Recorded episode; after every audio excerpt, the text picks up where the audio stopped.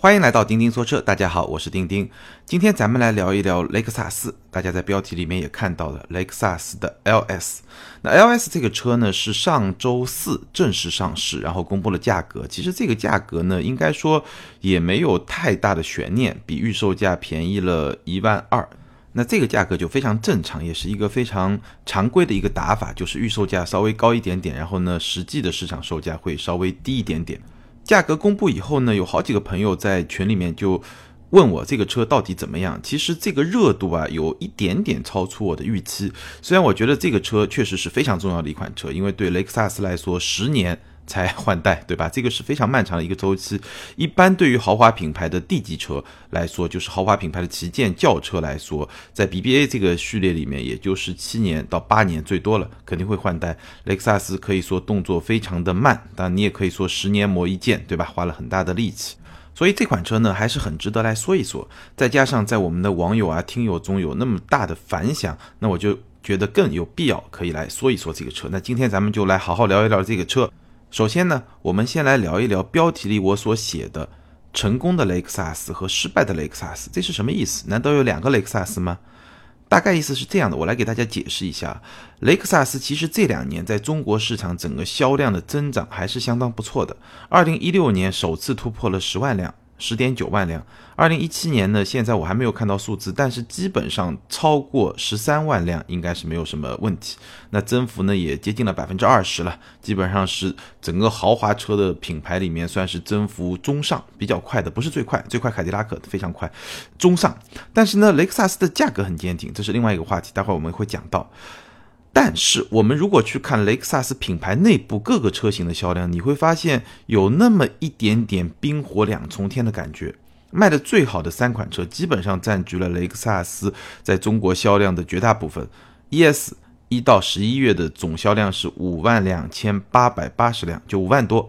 NX 呢是两万两千零七十一辆，两万多。RX 呢是两万七千二百三十四辆，也就是小三万。基本上这三款车加起来，我看一下就超过十万了。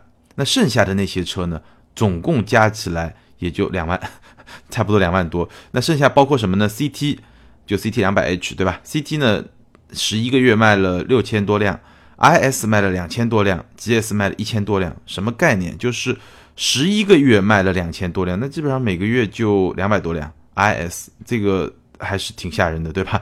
然后 GS 是一千八百十五辆，平均到每个月就是一百多辆，这个都是几乎可以忽略不计的一个数字。所以你会发现，雷克萨斯卖的好的车就非常好，卖的不好的车就非常不好，冰火两重天。所以。从不同的产品在中国市场的实际销售表现来看，我们可以说有一个成功的雷克萨斯和一个失败的雷克萨斯。成功的雷克萨斯就是 ES、NX 和 iX，失败的雷克萨斯就 IS、GS，包括 LX，对吧？这些车。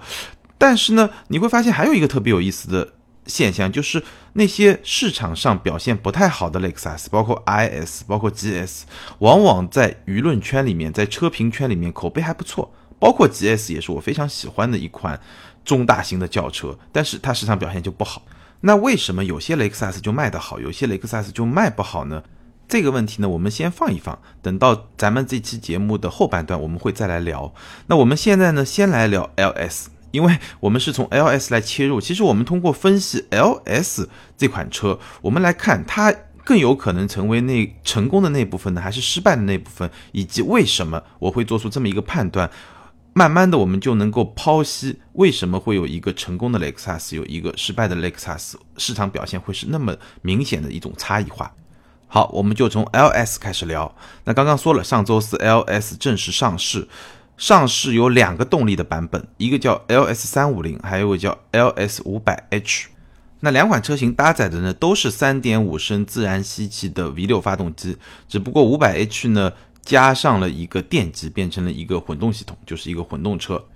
那我们来看价格啊，三五零的起价是八十八点八万，然后一个比较高配的版本叫豪华版是一百零三点八万。那五五零的 H 的价格呢，是从九十五点八万一直到一百二十八点八万。那这个价格大概处于一个什么样的水平呢？那我们肯定要拿 BBA 来比，对不对？我们先来看入门价，就是三五零的卓越版。八十八点八万，起价是八十八点八万。然后我们来看宝马的七三零，就七系七三零是一个四缸车，它的起价是八十九点八万。奥迪 A 八的四零 TFSI 也是四缸车，它的起价是八十七点九八万。那奔驰 S 三二零这是一个六缸车，它的起价是九十三点八万。好，从这里呢，我们可以得出第一个结论。这个第一个结论呢，就是说从官方指导价这么一个角度来看，奔驰起售价是在九十万朝上的，对吧？九十三点八万是明显要高于宝马、奥迪和雷克萨斯的。宝马、奥迪、雷克萨斯的起售价基本上都是在八十七万多到八十八万多到八十九万多，非常的接近。但是呢，雷克萨斯是六缸车，而宝马和奥迪呢，我刚才说的呢都是四缸车。这是第一个结论，就是从 D 级车的起价来说，奔驰会高一点，雷克萨斯、宝马、奥迪基本上在一个层次上，比奔驰便宜那么四五万块钱吧。但是呢，奔驰是六缸机，对吧？雷克萨斯是六缸机，而宝马、奥迪是四缸机，这是第一个结论。第二个结论很有意思啊，如果我们去看这些车的起售版本的终端售价，非常有意思。宝马七三零现在终端的价格不到七十万，奥迪 A 八四零 TFSI 也就是那个四缸车，它只有一款，它的终端售价不过六十三万。奔驰的比较坚挺，终端售价在九十一万，也就是说。奥迪、宝马是一个 一个阵营，对吧？奔驰是另外一个阵营。那奥迪的折扣比宝马就更大，但他们都已经在七十万以下了。那我们再来看宝马七四零，就是刚才说的是四缸车，现在到六缸车。宝马七四零它的起售价是一百十四点八万，但是终端呢九十二万。A 八的六缸车型，A 八六缸车型呢又有高低功率不同的版本。四五 TFSI 是二百九十马力的 V 六。它的起售价呢是九十二点七八万，现在在终端呢差不多是六十七万。五菱 TFSI 是三百三十三马力的 V 六，它的起售价是一百十八点八万，然后在终端呢差不多就是八十五万。大家看出来了没有？第二个结论就是雷克萨斯三五零的这么一个入门价，基本上就相当于宝马、奥迪六缸车型在终端的实际售价。而且对于奥迪来说呢，还是六缸车型的高功率版本在终端的实际售价，所以这个就是从入门价的角度来说，LS 它定价的这么一个区间，在官方指导价的层面呢，它是跟宝马、奥迪持平，比奔驰略低；而在终端实际价格的层面呢，它是跟宝马、奥迪的六缸车型差不多是持平这么一个水平。当然，有些朋友会说了，你拿官方指导价跟终端市场的价格去对比，那不是耍流氓吗？但是这个基于两个事实啊。第一个事实呢，因为 LS 新上市，所以它现在终端是没有折扣的，所以它的官方指导价就是终端价格。第二呢，从雷克萨斯的尿性来说啊，基本上它的终端折扣不会特别大，这个是我们在现在它销售的这些车型里面能够看到的。所以至少从中短期来说，我们把。雷克萨斯的官方指导价和宝马、奥迪的终端价格放到一起去比是有一定的合理性的。那然后呢，我们再来看一个事实，就是说从动力上来说，这个 LS 的六缸车就是 LS 三五零，到底应该跟奔驰、宝马、奥迪，尤其是宝马、奥迪的四缸车来比呢，还是应该跟他们的六缸车来比？动力是处于一个什么样的水平？三点五 V 六自然吸气发动机，雷克萨斯的最大功率是三百十六马力。那宝马七四零六缸车是三百二十六马力，基本上相当。奥迪呢，高功率版本的 V 六是三百三十三马力，稍微高一点点，但基本上也是在一个层次上。奔驰呢，V 六也有高低功率版本。我们刚才说的 S 三二零是二百七十二马力，它是低功率版本，也是奔驰 S 级的入门版本。那高一点的 S 三五零呢，是 V 六的高功率版本，三百十三马力和。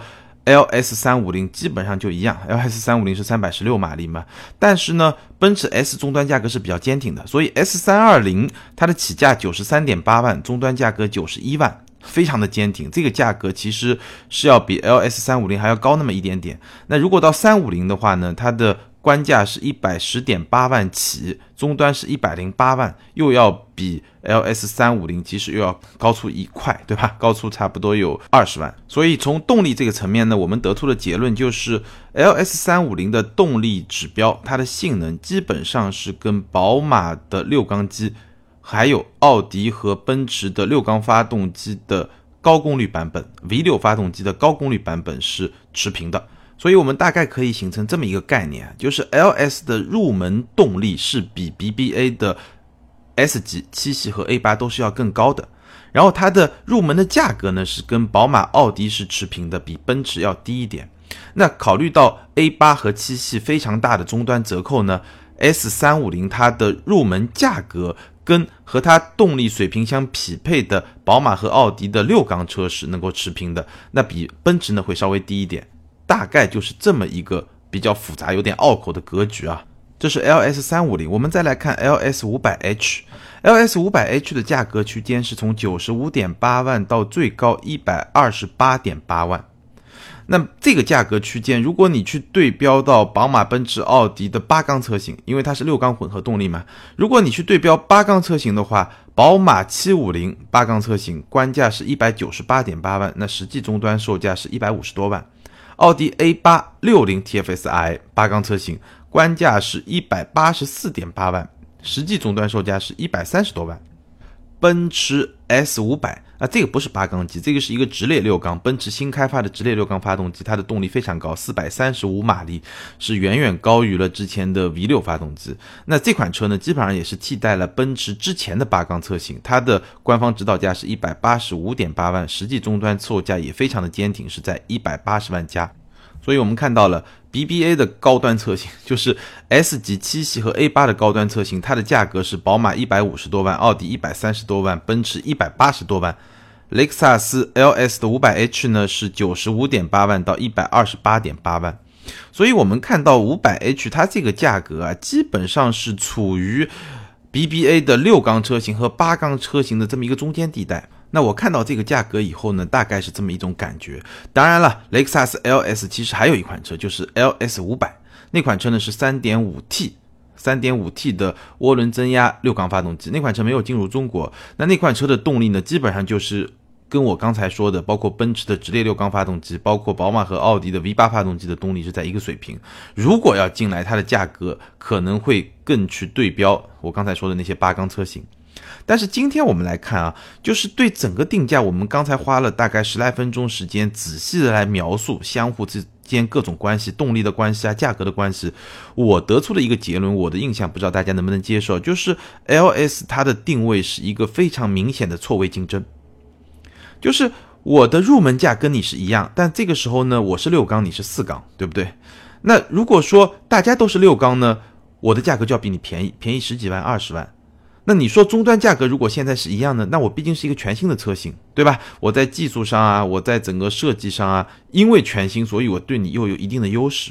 但这个优势呢，仅仅是说相对于宝马和奥迪而言，而这一代奔驰 S 实在是太强了，对吧？那是另外一码事儿。所以在整个格局里面，我几个判断啊，第一个，LS 非常好的制定了一个错位竞争的这么一种关系。尤其是它在跟宝马和奥迪的这么一种竞争关系中，形成了一种错位竞争。就你在一个维度上总能占据一定的优势，要么我发动机比你多两个气缸，动力比你更强，对吧？从官价的角度来说，要么从终端价格角度来说，我比你更新，对吧？要么说我是一个混动系统，对吧？你是一个普通的六缸，一个高配，或者说你如果是一个八缸的话，那我要比你便宜二十到三十万，对吧？就在技术上又带来了一定的优势。所以，我其实觉得 L S 的定价，这个雷克萨斯真的是煞费苦心啊。我们想一想，上一代 L S，不知道大家还记不记得？我是已经记忆不太清晰，所以我专门去查了一下，上一代 L S 四六零、L S 六百 H L 这两款车，它的起售价是一百五十万，最高到两百四十万。也就是说，上一代它是一百五十万到两百四十万这么一个价格区间，而现在呢是九十万不到到一百三十万不到，基本上。入门价是便宜了六十万，而顶配的价格是便宜了一百十万啊，这么说不是特别合理啊。入门价便宜六十万，这个是合理的。顶配价格因为还有 LS 五百嘛，所以不是很合理。但再怎么说，便宜了大几十万。然后呢，切入了一个比较对自己有利的一个价格区间，就是说你进可攻，退可守，对吧？我们刚才说它的 LS 三五零，现在从终端上来说，它三五零打的是 BBA 的六缸车型的中低配。五百 H 打的是 BBA 的六缸车型的高配，基本上是这么一个概念。那从中低配的角度来说呢，你是一个全新的车型，你是一个六缸发动机，对吧？你的设计啊这些有一些优势。那从高配的角度来说呢，你毕竟加了一个混动，对吧？人家是六缸的高配，普通的六缸，你加了一个混动在里面，整个动力啊、性能啊各方面的表现都有一定的优势。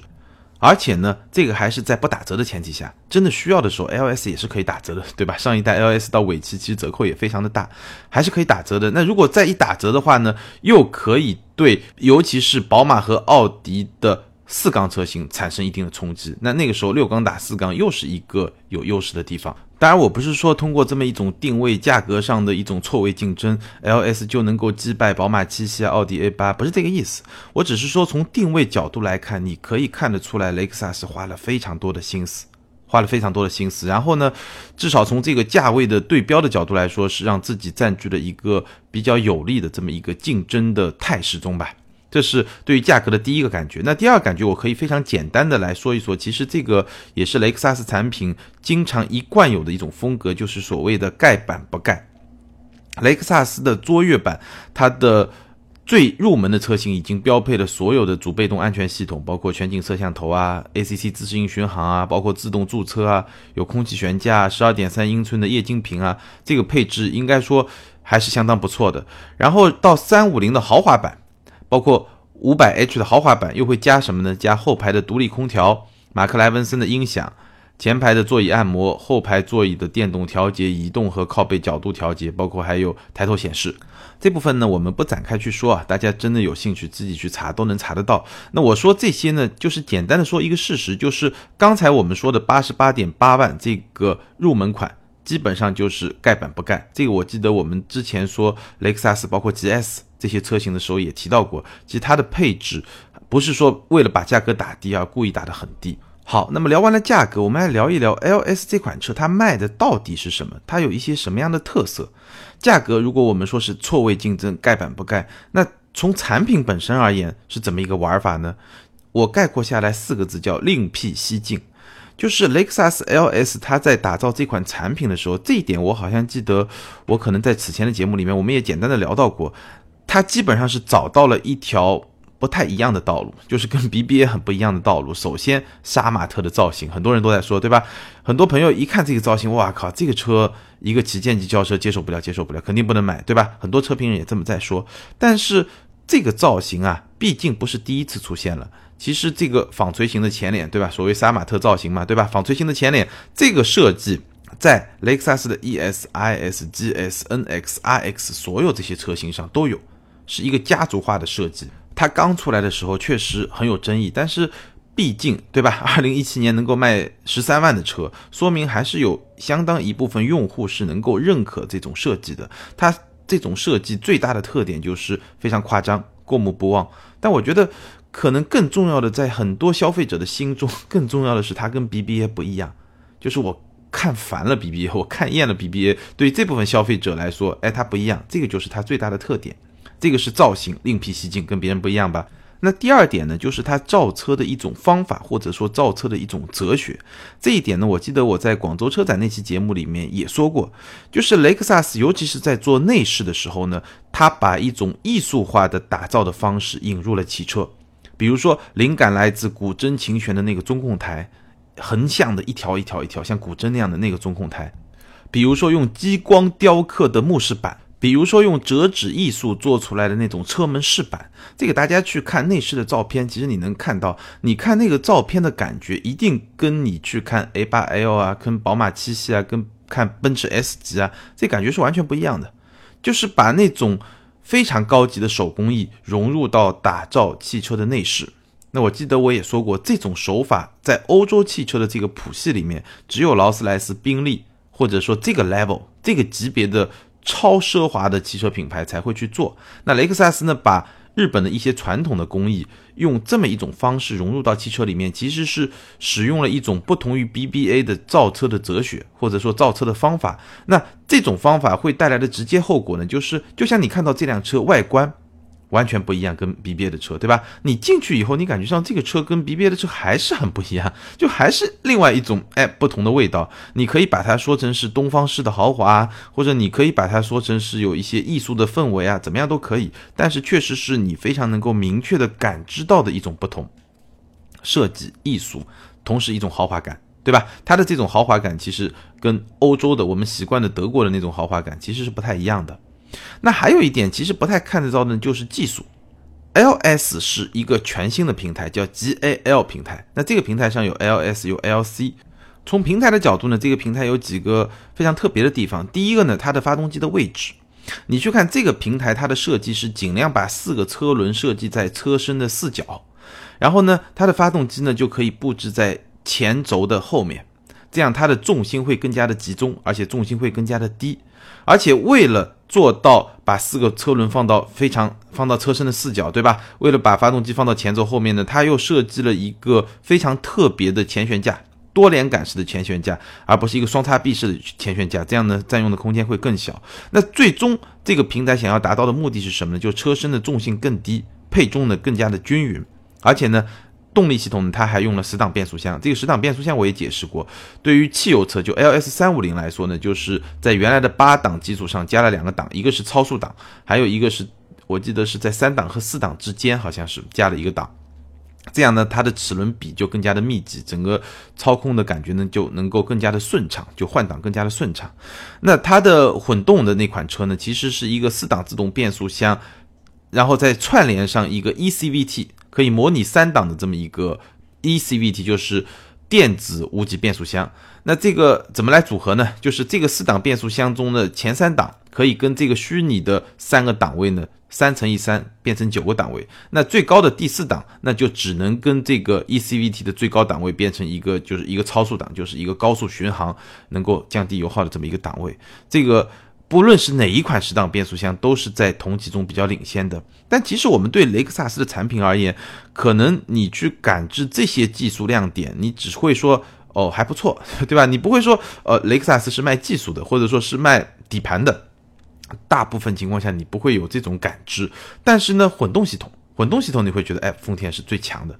所以从这个产品本身来说，我刚才说的 LS 的一些特色，你会发现这款产品它的独特性是怎么打造出来的。首先，设计上外观跟别人完全不一样，内饰跟别人完全不一样，豪华感的呈现方式跟别人不一样。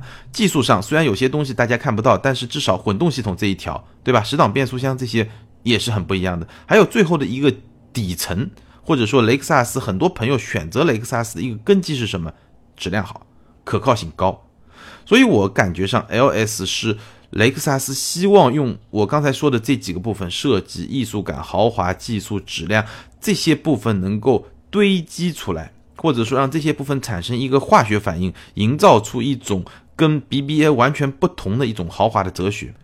这个其实是我在 L S 这款车上能够看到雷克萨斯在特别用力的地方，就是他希望用 L S 这款车能够重新定义出一种雷克萨斯的豪华感。我们想到奔驰，想到那种豪华，对吧？想到宝马，想到运动和豪华的结合；想到奥迪，想到科技。那我想到雷克萨斯，想到什么呢？我不能只想到质量可靠，对不对？质量可靠这一点，就像沃尔沃的安全性一样，光靠这一点是没有办法去支撑一个豪华品牌的。所以呢，他是希望 L S 这款车能够重新去为雷克萨斯的豪华感，或者说雷克萨斯作为一个豪华品牌来找到更加深刻的一种根基。那这种根基，在我的理解上，看得见的部分，对吧？质量可靠是一个最根本的根基。然后呢，在设计啊，在豪华的这种样式。无论你把它定义为艺术的豪华，还是说定义为东方式的豪华，你只要占领了这么一种话语的地位，或者说占领了这么一种认知的地位，那它整个豪华品牌就能再进一步的往前发展。这个是 L S 这款车给我非常深刻的印象，它是来找到这么一个方向。那它为什么要做这件事情？我们回到开头说的，成功的雷克萨斯和失败的雷克萨斯。雷克萨斯在中国市场成功的因子和失败的因子，我可以来分析一下，跟大家分享一下我的感受吧。雷克萨斯成功的因子有哪些？就是它的优势是哪些呢？首先，质量可靠，对吧？反正你到任何平台上，你到知乎上，到微博上，你到任何平台说起雷克萨斯，雷克萨斯雷粉们第一个印象是什么？质量可靠。很多人说我买雷克萨斯就是为了省心，对吧？这个是第一个，质量可靠。第二呢，全进口，全进口对于很多用户而言还是一种能够让他心里感觉非常好的这么一种状态。全进口，当然在 D 级车这个级别，那大家都是进口，这个没有什么差别。但是在 ES，刚才我说它卖的特别好的 ES、NX、RX 这些这些产品上，其实很多竞争对手都已经国产了，对不对？全进口，质量可靠，那这个是它的一个基础。那再往上走呢？其实我觉得，或者大家可以去看雷克萨斯成功的车型啊，基本上都利用了一定程度的错位竞争。ES 这款车有四米九，其实比 A4L、比三系的长轴版、比奔驰 C 的长轴版都要长差不多十公分，对吧？还是要大一点。然后呢，虽然那些加长轴距以后呢，车身尺寸是比较接近了，但是你整体的那种观感、那种感觉其实还是不太一样的。所以它是一个。以大打小的这么一种状态，而且 ES 的入门车型 ES 两百，它的价格也不贵，也就三十万左右，对吧？NX NX 也是一个错位竞争，NX 的尺寸是介于 Q 三和 Q 五之间，或者介于 GLA 和 GLC 之间。那在长轴版的 X 一出来之前，在这个市场就四米六左右的这么一个 SUV 市场，其实它是没有竞争对手的，尤其是它的入门车型。对吧？N X 两百那款车型基本上就是没有什么竞争对手，它也是一个缝隙市场的一个错位竞争。再说 R X，R X 一样，这一代 R X 比上一代 R X 基本上便宜了十来万到二十来万，就是跟 L S 这个降价的幅度是比例是有一拼的，幅度是没法拼了，对吧？R X 其实是一款中大型的 S U V，它的体型比 Q 五、比 X 三、比 G L C 都要大。是比较接近 X 五、Q 七和 GLE 那个级别的，比那三款车稍微小一点点，但是它们基本上是一个级别的。但是它的价格呢，可能比 GLC 稍微贵一点点，基本上是有非常大的一个重合的区间的，所以也是一个错位的竞争。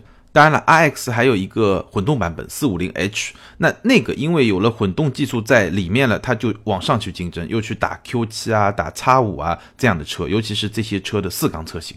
对吧？因为你有一个混动系统嘛，又是占据了一个优势。所以，我们看到啊，雷克萨斯的成功因子，除了我们刚才说的质量可靠啊、全进口这么一种给人的一种心理感觉啊之外，错位竞争带来的性价比是它成功非常重要的一个因素。你看，它成功的三款车型都在非常大的程度上利用到了错位竞争。第二点呢，它成功的这些车型其实都是有跟 BBA 非常不同的一些特点。而这种差异性其实是能够吸引到一些客户的。那我们再来说它的失败因子，就是它失败的那几款车为什么会失败？我觉得第一点，IS 也好，GS 也好，卖的不太好的雷克萨斯，它有几个地方啊。第一个失败的因子就是它往往都是比较强调运动感。IS 其实是一个雷克萨斯的操控者之车，对吧？我去年的时候做过一个视频，叫雷克萨斯的操控者之车是一种什么样的感觉？GS 也可以认为是一个雷克萨斯的。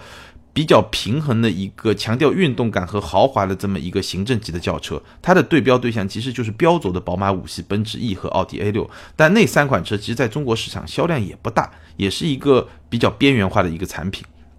那 GS 呢，就是一个其实我非常喜欢，就是一个运动跟豪华很平衡的那么一个车。但是它里面有一个很大的问题，就是雷克萨斯的运动基因其实是不被认可的。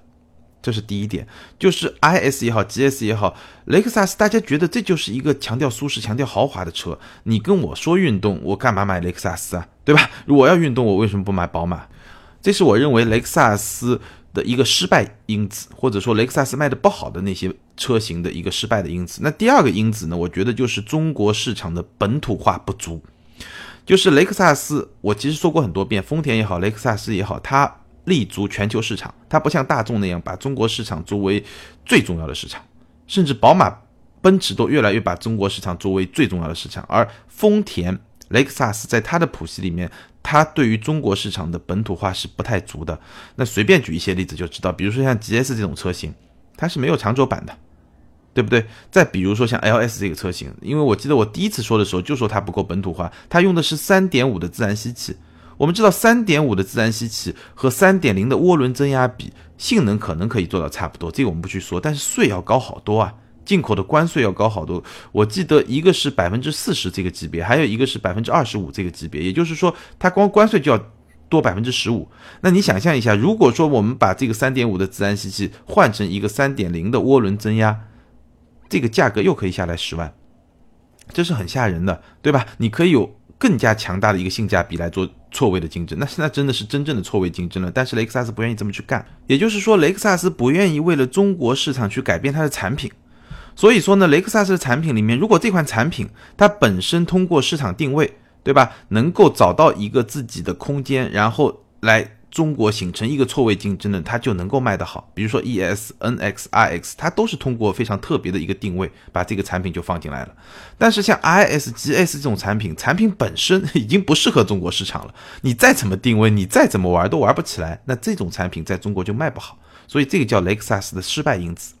那我们回头来看，LS 到底会是成功的雷克萨斯呢，还是失败的雷克萨斯呢？经过刚才这么长时间大家聊这个话题，我的观点三条。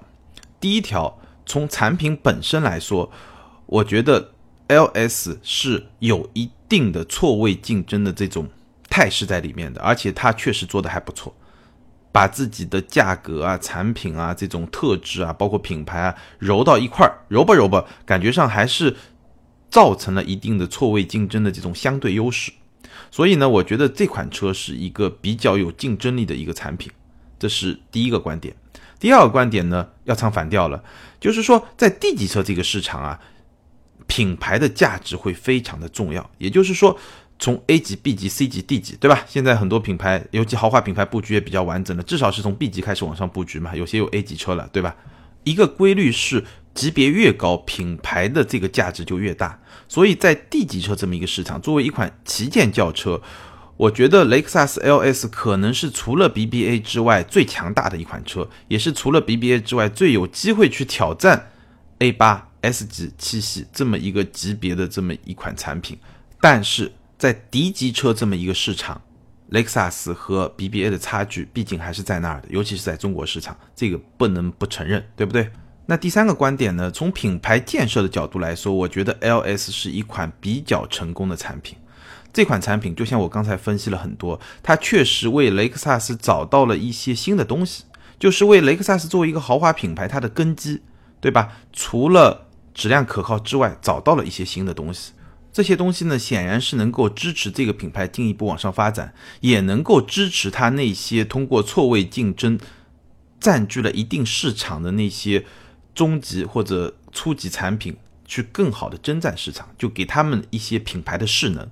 从这一点上来说，LS 这款产品，我觉得是一款比较有价值的产品，或者说对品牌来说相当有价值的产品。好，今天我们就聊到这儿。关于今天咱们聊的雷克萨斯 LS 或者雷克萨斯品牌，对吧？大家有任何的看法或者想法呢？欢迎在下方给我评论留言。更多精彩内容呢，欢迎关注我们的微信订阅号“钉钉说车”。如果你想加入我们的微信群呢，可以加个人微信号“钉钉小马甲”，拼音全拼的“钉钉小马甲”。所有这些信息呢，我都会在喜马拉雅 FM 咱们这档节目的简介里面呢列好，大家去查看就可以了。好，今天咱们就聊到这儿，周四见，拜拜。